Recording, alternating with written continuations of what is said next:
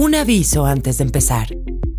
El episodio que están a punto de escuchar forma parte del canal de podcast FES Latina, donde también pueden encontrar más contenido producido por las oficinas y proyectos FES en América Latina y el Caribe. Nos ayudarían mucho si lo comparten. Lo pueden encontrar en Spotify, Apple Podcast, Google Podcast y demás plataformas que usen. Muchas gracias.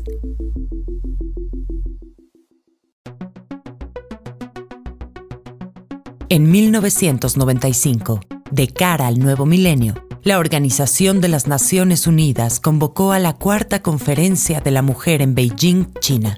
189 países, 30.000 mujeres, gobiernos y sociedad civil trabajando por la igualdad de género y los derechos de las mujeres y las niñas.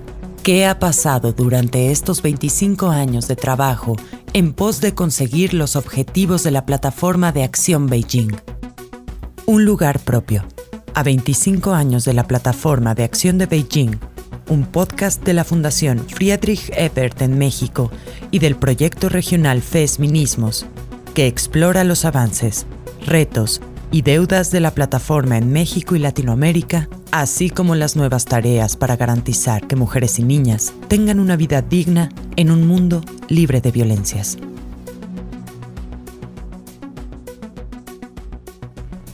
Episodio 12.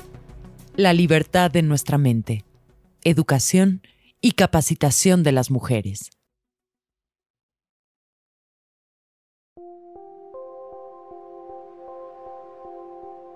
Abrir la puerta de la educación es un movimiento decisivo hacia la igualdad.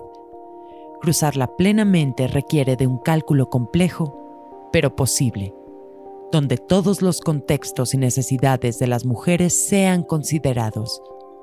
Estudiar y entender los factores que mantienen alejadas o expulsan a las mujeres de las aulas y de los espacios de formación es tan importante como actuar en consecuencia, involucrando a las niñas, las mujeres y las adultas mayores.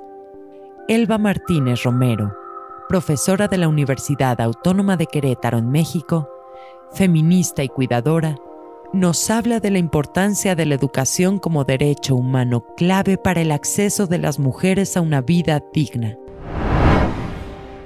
La educación creo que además de ser un derecho fundamental, además de ser un derecho en sí, es también un derecho habilitante. Entonces, el que constituye un derecho habilitante quiere decir que crea voz a través de la cual se puede crear y proteger otros derechos. Entonces, garantizar que todas las mujeres tengan acceso a la educación es precisamente habilitarlas para que puedan exigir eh, eh, otra serie de derechos que también son importantes, para que tengan esta sensibilización eh, de exigencia política, de exigencia social, de, reclamo incluso de equidad. El no educar esclaviza. El, no educar eh, va a limitar el ejercicio de otros, de otros derechos. Y, el brindar educación nos va a permitir como esta clave de sensibilización, eh, de eh, de ejercicio de nuestra plena ciudadanía y, que incluso cuando esto lo escalamos hasta, hasta el nivel universitario, pensemos, ¿no? Este, podemos ver que, las universidades públicas, que, la educación van a ser como un agente muy importante eh, eh, para la exigencia de otros nuevos derechos, ¿no? Para, para la Mm, para la formulación de una sociedad más equitativa. Alejandra Arburola Cabrera, feminista y activista especialista en temas de violencia contra la mujer, y quien trabaja en política en Costa Rica, ahonda en el impacto positivo que la educación de las mujeres genera en comunidades y sociedades hay otra cosa muy importante con la educación y es lo que a mí más me gusta de esto. Y es que cuando yo estoy educada, mi círculo mi familia, mis, las personas que están a mi alrededor también van a estar educadas. ¿Verdad? Es, es algo muy, ay, a mí me parece que es algo muy, muy solidario, muy sororo, ¿verdad? Porque también a las mujeres nos han dado este rol de, de cuidados, eh, que nos deberían dar a todas las personas, para mí, debería ser a todas las personas, todas las personas preocupándonos por todas las personas. Y cuando una mujer sabe o tiene acceso a esos derechos, o sabe cómo ejecutarlos, o tiene X conocimiento, las mujeres generan comunidad, comunidad. Y no lo sabe solo ella, lo sabe también su mamá, lo saben sus hijas, lo saben sus vecinas, lo saben sus amigas. Y esta generación de redes, eh, de tribus, ¿verdad? Para mí es importantísima. Y es algo que me gusta mucho saber, digamos, me, me, gusta mucho también cuando siento que eso está pasando, ¿verdad? Ver que una mujer, por ejemplo, no sabía esto, fulana le contó, entonces esta fulana llamó, ¿verdad? Por ejemplo, con el tema de la pandemia. En el, en el, por ejemplo, en el barrio sabían que había que vacunar, una lo sabía y le dijo a la vecina y la vecina le dijo a la tía y, ¿verdad? Se va generando y expandiendo ese conocimiento, que es algo solidario, es algo universal y yo creo que es algo que, que está muy, muy en las mujeres, ¿verdad? Que es esa, es generar esos encadenamientos, esos procesos tan ricos como de sororidad, eh, de pasar la información, de que si yo sé algo, en esa cobijita del cuido también lo sabe otro montón de mujeres. Y eso creo que es algo muy, eso es algo que no sé, me parece divino, o sea, algo como muy especial. La educación libera, une e impulsa el desarrollo personal y social de las mujeres. Pero, ¿cuál es el panorama de la educación y la capacitación en América Latina y el Caribe? ¿Vivimos en una región donde todas las mujeres acceden a la educación y a la capacitación? Este tema, digamos, de la educación de las mujeres y la capacitación es un tema como bastante amplio y complejo. Primero, porque no todas tenemos acceso a iguales niveles de educación, ¿verdad? Entonces, lo primero es que hay que hacer un análisis no solo de género, sino también eh, un análisis social, económico sobre brechas de quiénes son las personas que estamos accediendo a la educación y en qué medida estamos accediendo. Entonces, por ejemplo, de repente eh, podemos hablar del acceso a las mujeres en zonas urbanas y el acceso eh, de las mujeres en zonas territoriales, costeras, que va a ser distinto, ¿no? esto es así, lamentablemente. Eh, en zonas urbanas la educación y el acceso a recursos educativos es mucho mayor que en zonas territoriales y costeras, ¿no? Eh, a pesar de eso, sí hemos eh, tenido un incremento y, hay, y, por ejemplo, a nivel profesional, las mujeres van accediendo cada día, cada día más, van educándose más, van preparándose más, van accediendo a estudios universitarios, van accediendo a posgrados incluso. Ahora, creo que también es importante ir señalando que el acceso a educación y formación no se traduce acceso a empleo específicamente, ¿verdad? Sino que a pesar de que las mujeres tienen más acceso, tienen más estudios, una realidad que es vista es que topan con los techos de cristal, ¿sí? Estas barreras que nos pone el sistema para, no poder eh, ir aumentando ¿verdad? O alcanzando los puestos requeridos dentro de eh, el sistema, es decir, los puestos de representación, los puestos de toma de decisión, eh, y al final las mujeres no acceden al poder o acceden, ¿verdad? con bajas cuotas. Entonces creo que es un camino muy interesante y está muy relacionado desde el tema de la formación, la educación, eh, cómo accedemos a eso Después, cómo accedemos a puestos de trabajo y quiénes somos las que lo estamos accediendo, ¿verdad? Que no lo podemos analizar como con unos únicos lentes, sino que tenemos que poner ahí esa mirada eh, interseccional, ¿verdad? Donde tenemos que analizar cómo y quiénes accedemos y cuáles son las necesidades de esas mujeres que no están pudiendo acceder. Eh, por ejemplo, en mi caso en Costa Rica, es muy marcada la diferencia, de verdad que es muy marcada las personas que accedemos a educación superior, eh, que somos de zonas urbanas, y las personas que están en zonas costeras. O es muy marcada la diferencia las personas que tienen acceso de pueblos y territorios indígenas. ¿sí? Entonces creo que, en efecto, digamos, hemos tenido una, un repunte impresionante de mujeres eh, que están accediendo a educación pero no todas por igual. Y el otro tema también que hay que hablar en la educación es a qué accedemos o a qué decidimos, en qué decidimos capacitarnos y estudiar o qué, desde qué perspectiva tomamos esa decisión. Eh, los números son claros cuando revisamos, por ejemplo, cuáles son los, las áreas eh, donde hay más mujeres y cuáles son las áreas más marcadas donde hay más hombres. ¿sí? Eh, acá, digamos, creo que es una realidad eh, no solo latinoamericana, eh, sino a nivel mundial, que las mujeres acceden muchísimo menos a las carreras o a las profesiones o capacitación, formación STEM, ¿verdad? Ciencias, matemáticas, tecnologías, ingenierías. o también a las ciencias de la salud. Ahí hay más o menos un, un dato interesante porque pues acceden algunas, por ejemplo, enfermerías que son catalogadas históricamente como carreras, ¿verdad?, para mujeres o lo que suelen llamar eh, conocimientos blandos también, ¿verdad? Eh, entonces sí, hay que hacer ese análisis porque sí, avanzamos, hemos avanzado, en, digamos, a paso firme, ¿verdad? Creo que también se ha mantenido, eh, pero hay algunos desafíos que todavía no hemos logrado abordar como lo decía, el acceso a todas las personas por igual, sobre todo a personas que están en condiciones socioeconómicas o territoriales, ¿verdad? O, o bien esta brecha que tenemos eh, de campos del conocimiento donde todavía las mujeres no, no somos invitadas o no somos bien recibidas.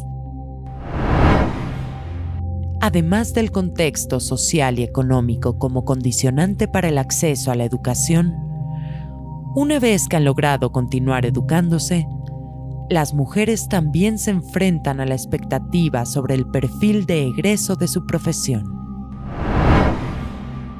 Tenemos un mercado laboral totalmente eh, segmentado, dividido, este, fundado precisamente en esta distinción entre hombres y mujeres, en donde para ciertas profesiones se espera que eh, se cumpla con un prototipo de, trabajador, ¿no? Y este trabajador es un hombre que está disponible, que es productivo, que por lo tanto tiene eh, siempre a alguien en casa que atienda como, la parte de los cuidados, ¿no?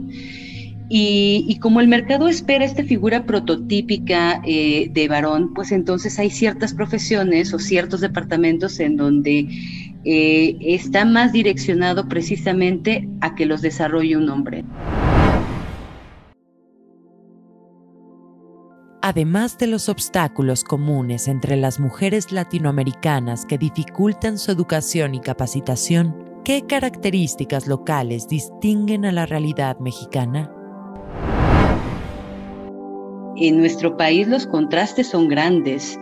Eh, por citar algunos datos, eh, podemos ver que en nuestro contexto hay una cuestión étnica y de clase eh, que no tenemos que perder de vista, eh, porque eso nos hace eh, comprender, por ejemplo, que en contextos como Chiapas, Oaxaca, Guerrero, Michoacán, Veracruz, el porcentaje de población femenina que asistió a la escuela en educación superior en un periodo del 2017 al 2018, apenas alcanzó el 2.4%, ¿no?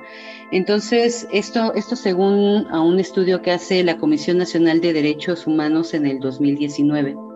Entonces, esto nos permite ver que aunque hayan cifras a nivel nacional que nos digan que las mujeres, eh, que incluso ya superamos el porcentaje de hombres que acceden a la educación superior, eh, podemos decir que cuando aterrizamos esto en contextos específicos en donde hay una particularidad de, eh, cuestiones étnicas, de cuestiones de clase, eh, el retraso continúa siendo, o la desigualdad continúa siendo impactante, ¿no? O sea, este 2.4% de mujeres que pueden acceder a la educación superior en estos estados nos dan muestra ¿no? de, de, lo, de la diversidad de contextos que tiene nuestro país y de la necesidad de enfocar políticas públicas que vayan centradas a, a, contextos situados, ¿no? O sea, que dejen de homogenizar, que dejen de decir que la realidad de nuestro país es la misma para todos y que todos podemos medirnos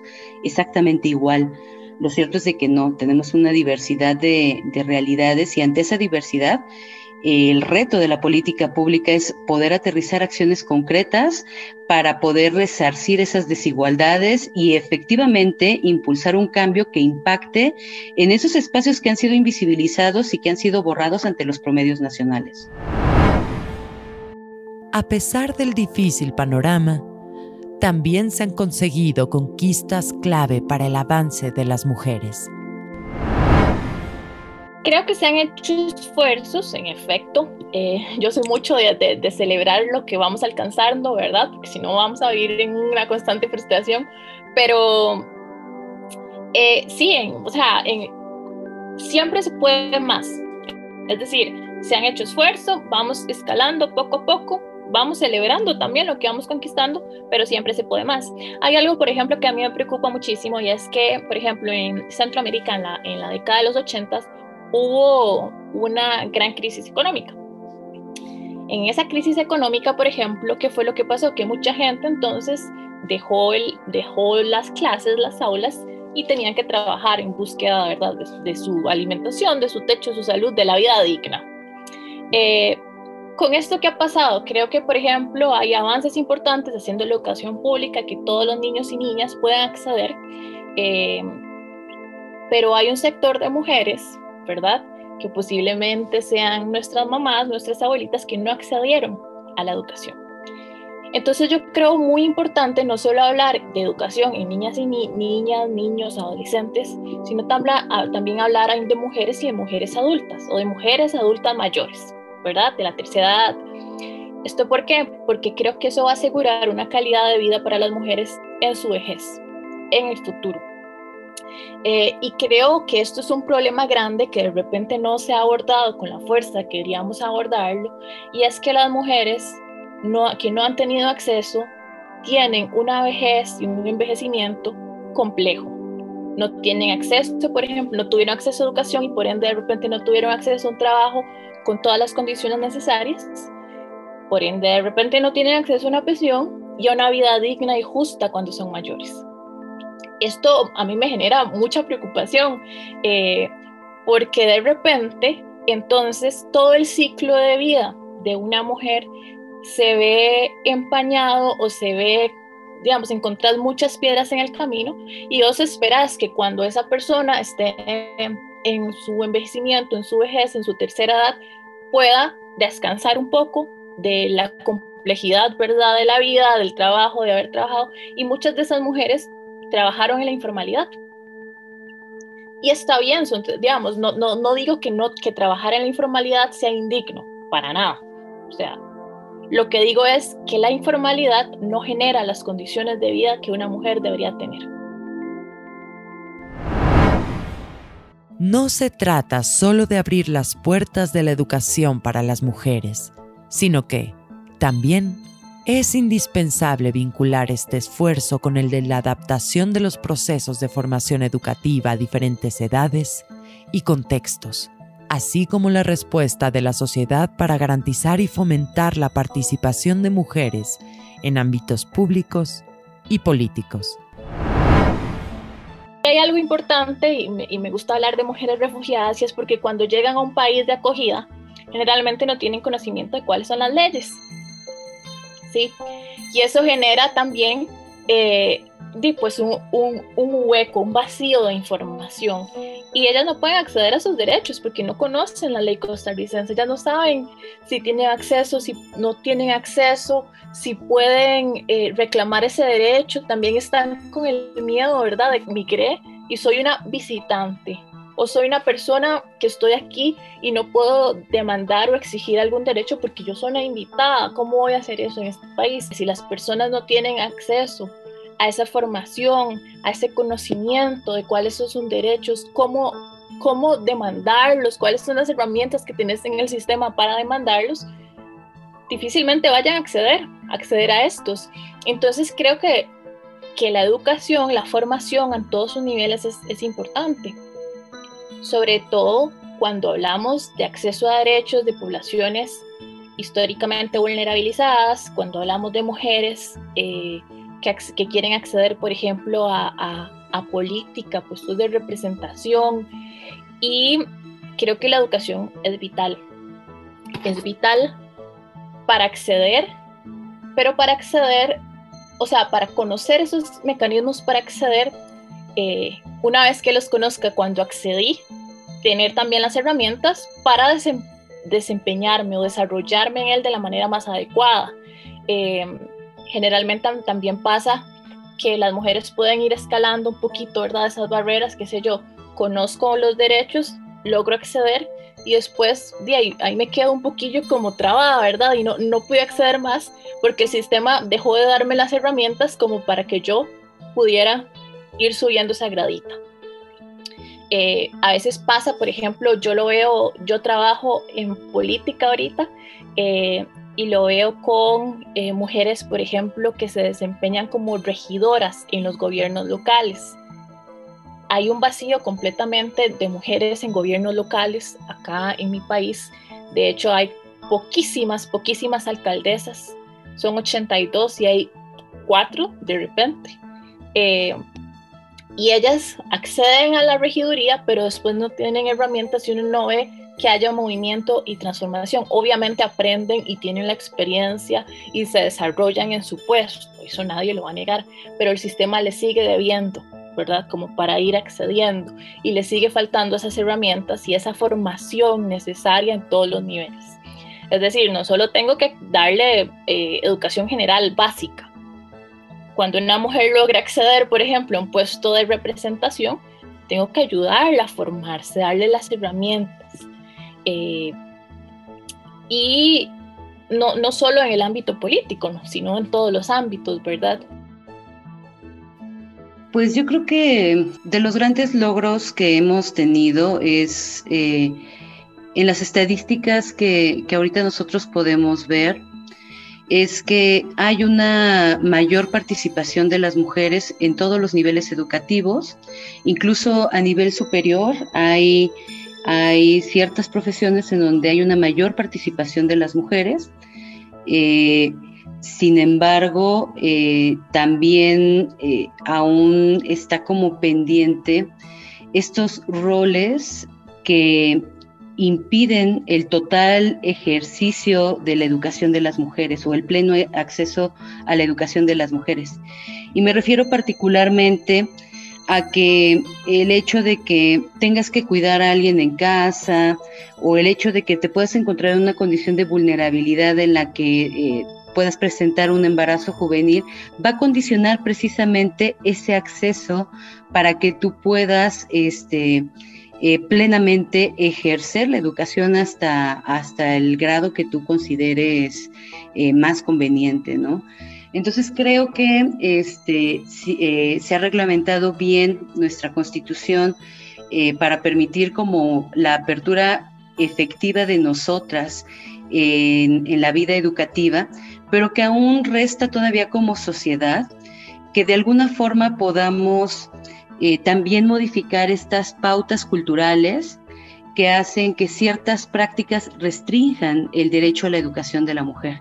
Y me refiero aquí este, nuevamente a que eh, podría existir un, mayor papel de incidencia en la formación que tenemos eh, desde el nivel básico para abatir como estas desigualdades, ¿no? O sea, creo que si desde los niveles eh, de preescolar, primaria, secundaria, se buscará inculcar como esta educación en plena igualdad, en pleno ejercicio de equidad de hombres y mujeres, más adelante podríamos como como resarcir estos daños que hacen que en algún momento el acceso de las mujeres a la educación se vea limitado. ¿Cómo romper con los prejuicios y mandatos que detienen el avance de las mujeres en su educación? Una clave para esta respuesta podría encontrarse en los propios planes educativos y en sus materiales elementos que también inciden en los prejuicios y mandatos que se exigen fuera de las aulas y los espacios de educación. Otra clave más para contestar esa pregunta podría estar en aquellos medios por los que también nos educamos, pero están fuera de los espacios de enseñanza y formación. Allí, también es necesario cambiar los prejuicios y mandatos, porque de allí también nos educamos. Yo el otro día, no sé qué, no sé qué era lo que estaba haciendo, creo que estaba armando un mueble. Estaba armando un mueble, estaba armando un perchero. Y yo dije, ¿ahora yo qué hago con este perchero? Porque lo compré y venía desarmado. Yo yo no voy a poder armarlo. Entonces voy a tener que llamar a mi hermano. Entonces abrí la caja solo para ver las piezas y empecé a armar el perchero. Y cuando yo armé el perchero me sorprendí mucho de que tenía la habilidad para armar el perchero. y es algo muy, es algo muy sencillo. Es algo muy sencillo. Pero yo me sorprendí a mí misma porque pude armar un perchero. O sea, me explico. Entonces eso como, ¿quién me dijo a mí que yo no tenía habilidades para armar un mueble? Entonces es algo así tan pequeño que, que nos ponen ahí y que no, no lo ponen de repente las familias. Yo, por ejemplo, creo... Eh, que a mí mi familia nunca, más bien más siempre fueron, usted puede, hágalo, quiere estudiar eso, estudie eso, quiere nadar, métase a nadar, eh, que quiere ir a viajar sola, vaya, viaje sola. Nunca me han puesto ese tipo de limitaciones, sino que eran mentales, ¿verdad? Y esas limitaciones mentales vienen de diversas fuentes. De repente vienen de los medios y la publicidad, donde solo me enseñaron que yo podía hacer otro tipo de cosas vienen de cuestiones como la música y las películas que reproducen estereotipos de género, vienen de las familias en algunas ocasiones, muchas ocasiones. Eh, entonces creo que ese cambio cultural es esencial. Yo creo que lo estamos viendo, además a mí me parece muy bonito verlo con, con las chicas y las jóvenes que, que se la creen toda y me encanta. Creen que lo pueden hacer todo y me encanta verlas y me encanta verlas haciéndolo todo. Y me encanta por ejemplo ver ahora eh, que en las en las bandas de música de la escuela ya no solo hay una chica tocando el tamborcito sino hay cinco chicas porque antes solo estaban como con la lira nosotros le llamamos lira no sé si ustedes también eh, con la lira y con los platillos y ahora hay un montón de chicas tocando el tambor, ¿verdad? Y hay un montón de chicas haciendo deportes. Y hay un montón de chicas levantando pesas, que antes nos decían que las mujeres no teníamos la fuerza para levantar pesas. Entonces creo que todo eso es una transformación cultural y creo que, que la hacemos nosotras, que la hacemos nosotras. Eh, y hay algo que yo siempre repito, siempre lo digo eh, cuando converso con mis amigas, pero cuando converso en espacios políticos, es llevar ese compromiso, ese feminismo que asumimos, esa acción política a lo más, lo más interno y cotidiano de nuestras acciones. Y esa acción, cuando cada una la repite, transforma esos paradigmas culturales que tenemos ahí tan, tan apegados. Hace poco tiempo conversaba con unas profesoras de educación primaria y ellas me compartían que el grosor de maestros que hay en educación básica son mujeres, sobre todo preescolar, primaria son mujeres. Que cuando te vas a analizar los sindicatos, te das cuenta que la representación de las mujeres disminuye. Pero si te vas a, los niveles directivos, a las supervisiones, eh, a la propia Secretaría de Educación, te puedes dar cuenta que la presencia de las mujeres es mínima, ¿no? Entonces, por un lado, operativamente las mujeres sobresalen al brindar la educación, pero en el diseño de programas, en el, en el, este, en el diseño de contenidos, en la toma de decisiones importantes, la estructura que está presente es la de los hombres, ¿no? Entonces creo que esto constituye un sesgo bastante considerable porque eh, la voz, este, la participación de las mujeres, que es la que efectivamente podría ahí brindar una mayor riqueza, podría este, sumar a una perspectiva efectiva de género, pues no está presente, se está omitiendo. Eh, el hecho de que la toma de decisiones aún continúe centrada en los hombres y que en los hombres no haya esta formación desde una perspectiva de género, pues hace que sigamos reproduciendo como las mismas estructuras este, que siguen perpetuando la diferencia entre hombres y mujeres.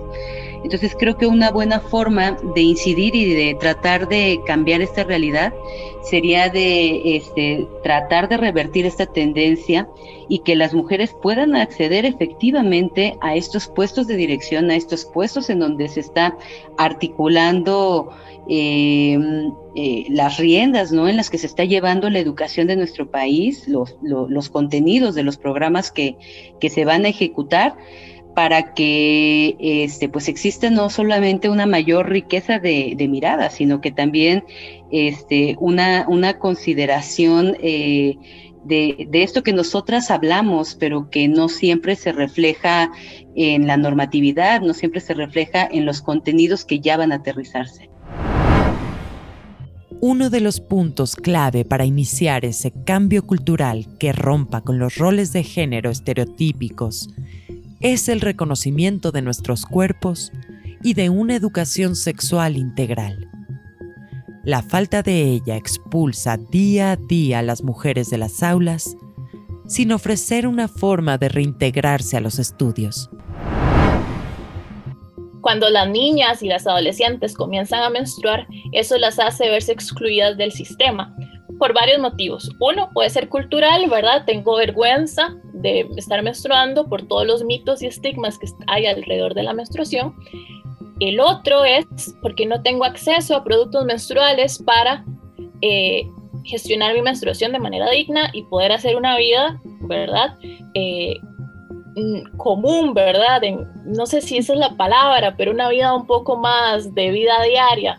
No sé si de repente podemos hacer una vida diaria todas con la menstruación, este, de salir, incorporarnos a actividades sociales, laborales, educativas, pero ese es un tema importante, ¿verdad? Del acceso que tienen las mujeres a los productos menstruales.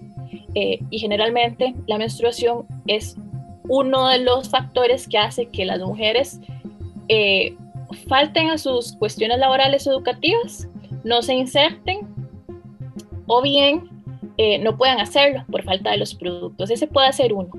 El segundo también es la concepción social, ¿verdad? Que, que arrastramos desde históricamente y es la de la mujer en la esfera privada, es decir, en su hogar, en su casa, atendiendo las labores domésticas, atendiendo a su familia, y el hombre en la esfera pública, el hombre que trabaja, el hombre público que puede participar en actividades sociales, eh, ejerce el poder. Entonces, eso es una cuestión que arrastramos. Hay iniciativas que han eh, generado dentro del sistema educativo eh, la enseñanza de afectividad y sexualidad, por ejemplo, que a mí eso me parece algo importantísimo. Y esto me parece importantísimo y lo menciono porque una de las grandes problemáticas para el acceso a la educación, sobre todo en mujeres, es el embarazo en niñas y adolescentes. ¿Sí? Entonces, por ejemplo, la existencia de programas de sexualidad y afectividad dentro del sistema educativo nos va a generar que esos índices de embarazo en personas menores de edad, niñas adolescentes, vengan para abajo. Eh, y también hay otros programas, por ejemplo, eh, que vienen a solventar la necesidad que existe una vez que esas niñas y adolescentes eh, ingresaron a un sistema educativo y de repente quedaron embarazadas, porque no tuvieron acceso, ¿verdad?, a los métodos anticonceptivos, no tuvieron acceso a la educación en el momento adecuado. Entonces hay programas, por ejemplo, acá en Costa Rica hay un programa que lo que hace es dar ese acompañamiento a niñas y adolescentes para que ellas puedan insertarse nuevamente en el sistema educativo con un acompañamiento, con una asistencia social también, para que puedan cuidar a la persona menor de edad, para que pueda pagar los estudios, para que pueda mantenerse, sobre todo para que tenga también un techo, un techo donde vivir, qué comer, ¿verdad? Y que lo haga en condiciones dignas. Creo que no es difícil establecer como una relación entre el incremento de embarazos juveniles y esta ausencia que hay en los contenidos, en los libros de texto eh, sobre educación sexual.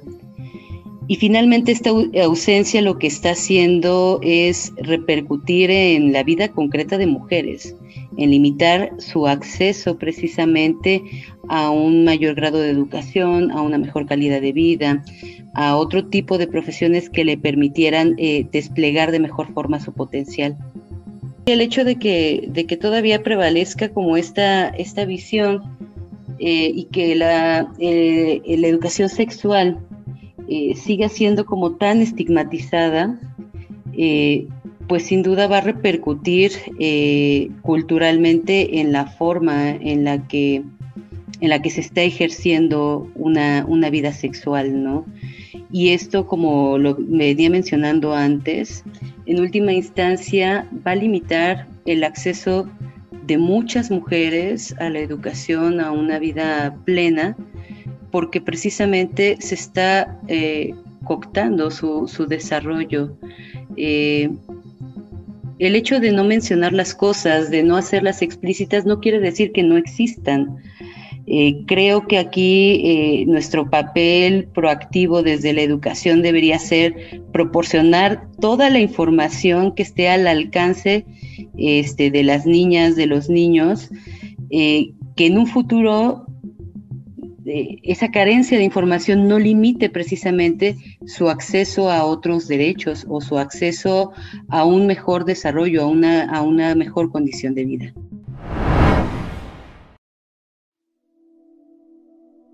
Una condición inesperada en el panorama de la educación y formación de la mujer son los efectos actuales y secuelas de la pandemia de COVID-19 y el estado de emergencia que se vive en todo el mundo. ¿De qué manera afecta y podría continuar impidiendo el pleno ejercicio del derecho a la educación de la mujer? Aquí hay, aquí hay varios temas importantes. El primero es que el Estado eh, necesita también replantear hasta qué medida en, esta pandemia está también eh, viendo limitada su función de garantizar las condiciones para que todas las personas accedan a la educación. Eh, el hecho de que una persona tenga que pagar por Internet o que vive en una zona en donde no hay infraestructura de conectividad, ya está limitando de antemano su derecho de acceso a la educación.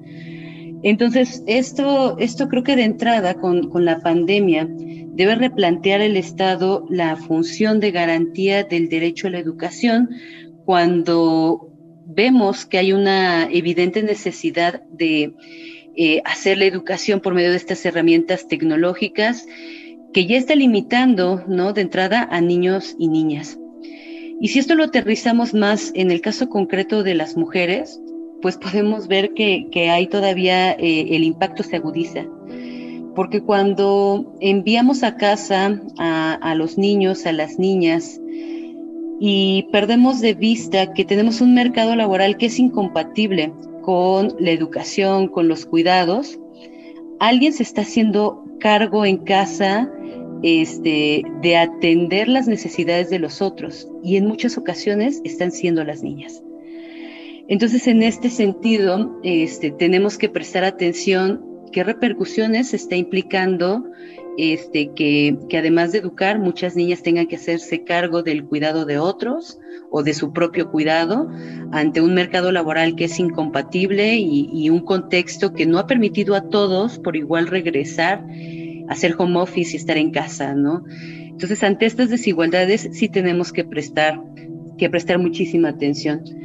Eh, y me estoy refiriendo solamente al caso de, de, educación básica, pero también lo podemos reflejar a nivel medio superior y a nivel superior.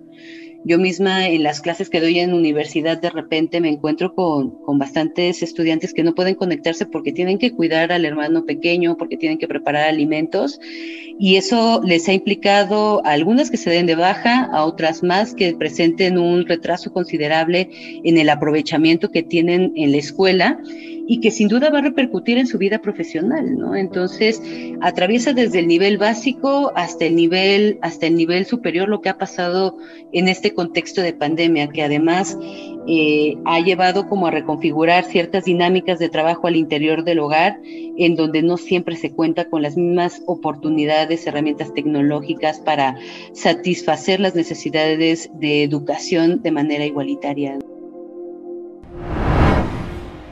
Ante este complejo panorama sobre la educación y la capacitación de la mujer, ¿de qué manera influyó la plataforma de acción de Beijing? ¿Y hacia dónde podríamos dirigirnos para conseguir la igualdad en la educación? Yo creo que lo primero es que sí requerimos un compromiso gubernamental de estudiar el sistema educativo como tal. Eso va a permitir que eh, podamos identificar brechas, avances, desafíos y que lo hagamos con un enfoque de género, ¿verdad? Eh, casi todo siento que pasa por política pública generalmente. Eh, hay estados también que no tienen una situación financiera este, ideal, entonces lo que tienden a hacer es recortar o dejar de lado estas agendas. Entonces, creo que pasa por un compromiso político de ejecutar los compromisos internacionales que han asumido, ¿verdad? Porque es muy fácil eh, aprobar y ratificar, bueno, a veces no es tan fácil, pero aprobar y ratificar eh, una convención o participar en una plataforma y comprometerte hacer cosas y dejarlas solo en el papel. Entonces, creo que una de las primeras cosas es el que se requiere es el compromiso político ejecutar estas eh, obligaciones que asumiste, ¿verdad? Como Estado. Y a partir de eso, la generación de políticas, pero no solo generar las políticas, sino estudiar realmente qué es lo que está pasando y por qué está pasando así. Y una vez que lo identificaste, no puedes identificarlo vos ahí en cuatro paredes. Yo me encierro aquí y me pongo a estudiar eso y listo. No, tengo que hacer parte a las personas. Tengo que asegurar la participación de las mujeres, de las niñas y de las adolescentes. Entonces, si quiero estudiar por qué las mujeres están no están desertando, están siendo expulsadas del sistema, tengo que hacerles parte. ¿Verdad? Entonces, que la ejecución de esas políticas públicas y programas eh, tengan participación, participación de la ciudadanía, de, las organizaciones, de la sociedad civil organizada, eh, de las lideresas comunales. Eh, y a partir de eso sí, hacer estudios, ¿verdad? ¿Cuáles son las brechas? A veces estudios hay también para tirar para el río. Entonces por eso yo decía como, el compromiso, además de, de, hacer que las cosas pasen, ¿verdad? Porque a veces sí hay estudios, hay una política, eh, está en el discurso escrito, ¿verdad? En el, en el organismo internacional, cuando fue mi estado, lo buscas y está ahí en el discurso, pero nunca pasó, nunca lo vimos pasar. Entonces creo que es esa triangulación, ¿verdad? Un compromiso de gobierno, políticas públicas efectivas con enfoque de género y mujeres, niñas y adolescentes eh, incorporadas, pero también demandando eh, que esas cosas pasen, demandando, haciendo esa fiscalización, esa auditoría de que esa triangulación está, está caminando bien, digamos, que, que ese, esa ruta que tomamos, todas podemos subir, todas podamos eh, caminarla, todas podamos pasar por ahí, ¿verdad? O sea, que yo que tengo estudios universitarios pueda eh, atravesar esa ruta, pero que también pueda hacerlo mi mamá, que no tiene estudios de secundaria, y que pueda hacerlo también una mujer que vive en la costa, ¿verdad? Y que todas vamos a tener de manera equitativa el vehículo para transitar esa ruta. Entonces creo que es eso, esa triangulación. Pues creo que sí, este, a partir de Beijing eh, y digamos a partir de la reforma también del 93 en educación que hay aquí en México, eh, se empieza a dar como un cambio eh, muy orientado a que las mujeres podamos participar más en el ámbito de la educación. Sin embargo, creo que es importante como también distinguir que mucho de lo que exige eh, o de los objetivos que se plantean en Beijing eh, se buscan normar en nuestro país a partir de modificaciones constitucionales o de la implementación de programas que no siempre impactan en la realidad este, de, las mujeres concretas ¿no? que habitamos en distintos territorios. Entonces, si nosotros vemos, eh, por ejemplo, hay una modificación constitucional en donde eh, se establece que la educación debe ser inclusiva, ¿no? que debe partir de una perspectiva de, de derechos humanos, pero eso, ¿cómo se traduce ya en la realidad? O sea, eso ya cómo pasa eh, la modificación de planes y programas, eso cómo pasa en la formación de los docentes, que permitan efectivamente que eso que se está plasmando en la norma pase a, convertirse en algo tangible, algo, algo real que modifique las prácticas en la educación. Pese a las dificultades y los retos que crecen, en América Latina y el Caribe hay iniciativas que están trabajando para ofrecer alternativas de educación para las mujeres, considerando sus contextos, sus necesidades y resaltando que las mujeres tienen cabida en todos los ámbitos y áreas del conocimiento. Barrilete es una, una iniciativa eh, la trabaja una persona muy querida que se llama Ura, que es una persona migrante, solicitante de refugio acá en Costa Rica, y Barrilete lo que hace es llevar la educación a las personas de, las, de estos sectores más vulnerabilizados eh, de América, bueno, de Centroamérica. Entonces los lleva, por ejemplo, a todos estos lugares en Salvador, en Honduras, y les lleva a los niveles más básicos, ¿verdad? Como educación. Eh, es una iniciativa hermosa porque además trabaja con eh, pues personas menores de edad, niños, niñas, adolescentes. También eh, conozco otra que se llama Soy Niña. Soy Niña tiene este, un programa de formación y capacitación para las niñas que no es una cuestión del sistema educativo formal, sino es un proceso de, no me gusta empoderamiento a mí, entro en conflicto con la palabra, pero un proceso, ¿verdad? Para enseñar a las niñas cuál es todo su potencial y cuál es el poder que ellas tienen eh, para transformar realidades y para darles esas herramientas. Y finalmente hay otra iniciativa muy, muy linda que a mí me gusta muchísimo que se llama Rocket Girls.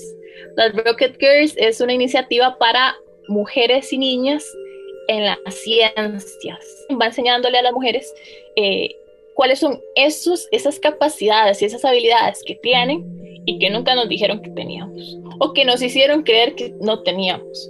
Y entonces se van desarrollando de esa forma. Y creo que son ejemplos lindísimos. Les voy a mencionar la última porque también es increíble.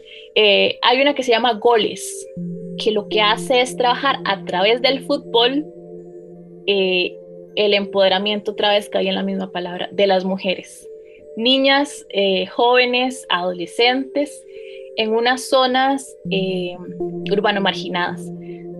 Entonces es increíble, o sea, a mí, a mí realmente me encanta ver cómo llegan a conectar tantas cosas, es decir, el deporte con la educación, con cultura y todo ahí, todo lo atraviesan y hacen cosas además incluso como para promover la participación, como para hacerles sentir que sus, oficios y profesiones también son válidos y hasta se autofinancian, hacen bingos, actividades, son, son increíbles. Estas iniciativas son fundamentales porque construyen comunidades fuertes de mujeres que a través del conocimiento no solo develan su potencia, sino que abren camino a otras mujeres, a espacios para que poco a poco todas encontremos un lugar propio. ¿Quiénes son las personas que están publicando y generando el conocimiento? ¿A partir de qué nos estamos educando?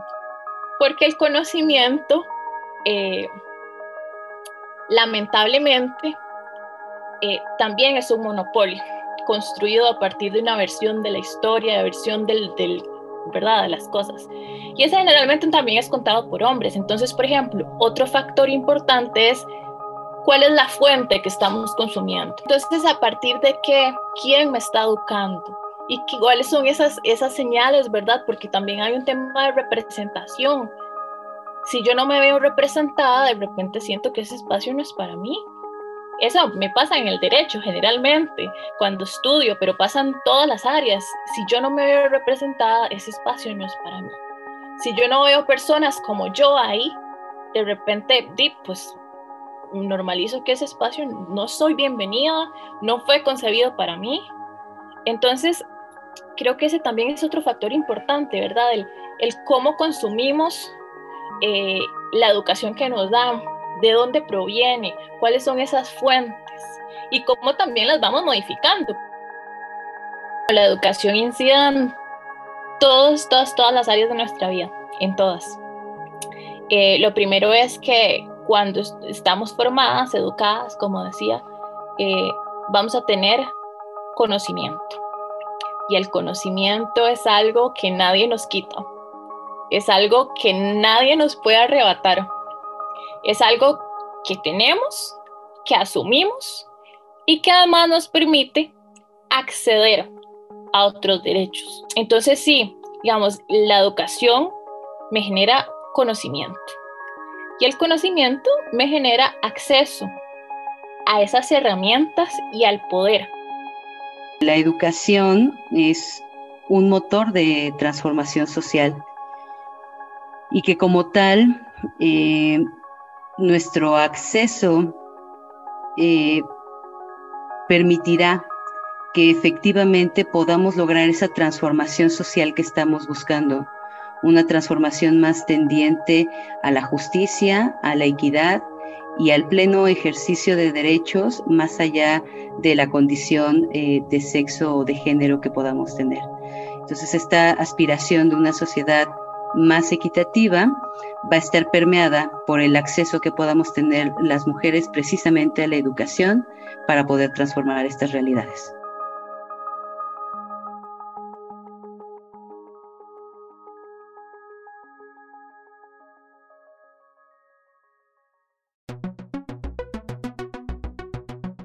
Un lugar propio. A 25 años de la plataforma de acción de Beijing, una producción de altavoz social y cultural AC para la Fundación Friedrich Ebert en México y el proyecto regional Fesminismos. Dirección editorial: Gabriela Astorga. Guión: Rafael Rodríguez Victoria. Locución: Luciana González de León. Producción y diseño sonoro: Sebastián Morales. Agradecemos la colaboración de Alejandra Arburola Cabrera y Elba Martínez Romero.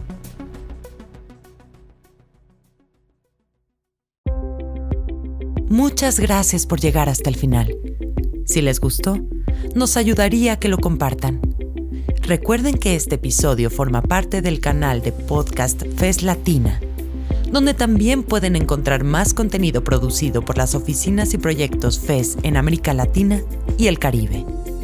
Nos pueden encontrar en Spotify, Apple Podcast, Google Podcast y demás plataformas que usen. Los esperamos en un próximo episodio.